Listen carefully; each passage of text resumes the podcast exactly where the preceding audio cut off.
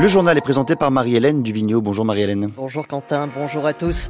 La mort de Robert Badinter sera également à la une de ce journal. Un hommage national sera rendu au père de l'abolition de la peine de mort en France qui avait aussi contribué à la création de la Cour pénale internationale. Et puis, le nouveau chef des forces ukrainiennes veut perfectionner l'armée pour la victoire. Il a fixé un plan pour repousser les Russes.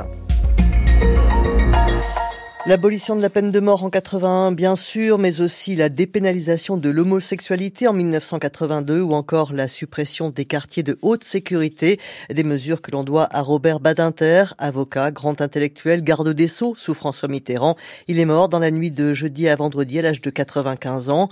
On le sait moins, mais ce fervent défenseur des droits de l'homme avait aussi contribué à la création de la Cour pénale internationale. William Bourdon, avocat spécialisé notamment en droit pénal international, salue d'ailleurs son rôle précurseur en ce domaine. Historiquement, son rôle a été d'être un acteur public essentiel dans la mise en œuvre de la volonté d'un certain nombre d'États de proposer au Conseil de sécurité des Nations Unies une résolution au fin que soit créé un tribunal spécial pour juger les crimes commis en ex-Yougoslavie. Il s'est beaucoup engagé sur cette affaire. Il a rallié autour de lui la participation de grands noms, de grands juristes européens. Je me souviens Mazowiecki, je crois, polonais et d'autres. Il a pris son bâton de pèlerin pour dire, voilà, ce qui se passe est inacceptable et nous devons euh, créer un outil à l'échelon universel pour qu'il y ait une réponse judiciaire à ces crimes puisque dans les pays de l'ex-Yougoslavie, personne ne pouvait imaginer en tous les cas à court et moyen terme, qui est une réponse d'un juge national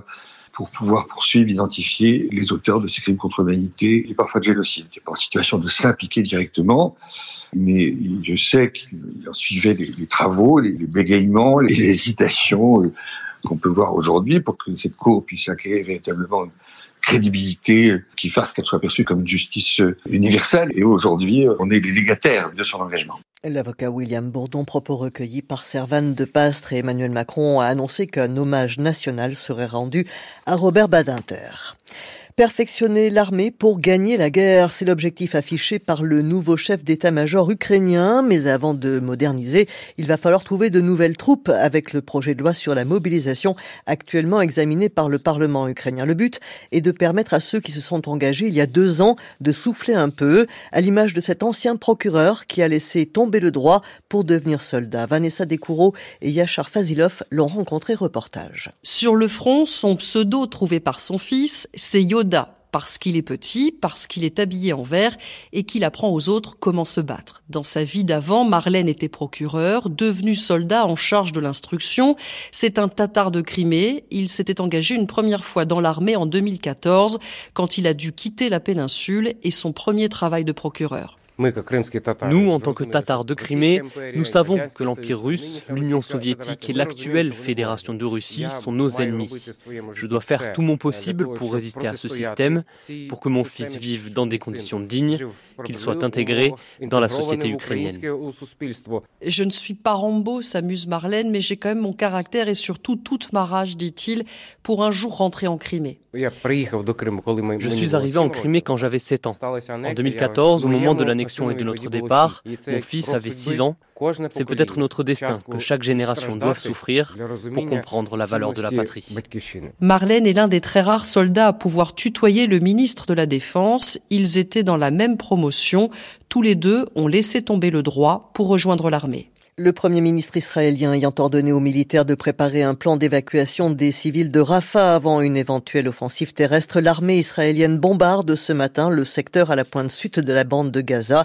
La ville, avec 1 300 000 habitants, accueille plus de la moitié de la population du territoire palestinien, essentiellement des réfugiés du Nord.